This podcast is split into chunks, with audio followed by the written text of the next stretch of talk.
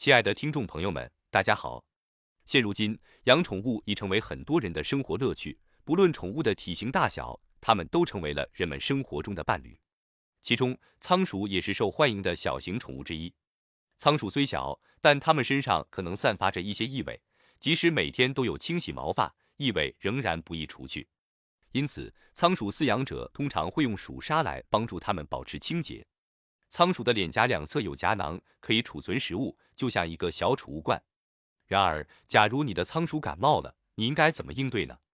首先，我们要明白，仓鼠的身体很小，因此在治疗时需要格外小心，以避免药物过量导致仓鼠死亡。你可以给感冒的仓鼠口服一些适量的消炎药剂，但要确保用量极小。另一种方法是将感冒冲剂溶解在仓鼠的饮用水中。这样，仓鼠在饮水时就能获得治疗效果。对于轻微的感冒，不一定需要药物治疗，可以让仓鼠自愈，只需确保它们保持温暖，避免受凉即可。调整仓鼠的居住环境也很重要，要确保温度适宜，经常给仓鼠晒太阳，保持通风良好。此外，要定期清洁和消毒仓鼠的生活空间。感冒通常是由环境变化引起的，所以卫生非常重要。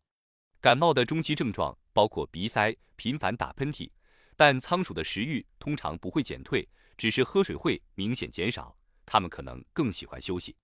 这个时候，如果及早发现并采取措施，情况会好很多。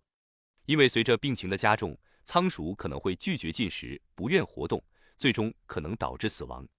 所以，亲爱的听众朋友们，如果你养着仓鼠，务必留心它们的健康，定期观察它们的状态。一旦发现异常，及时采取适当的治疗和保健措施，以确保他们的幸福和健康。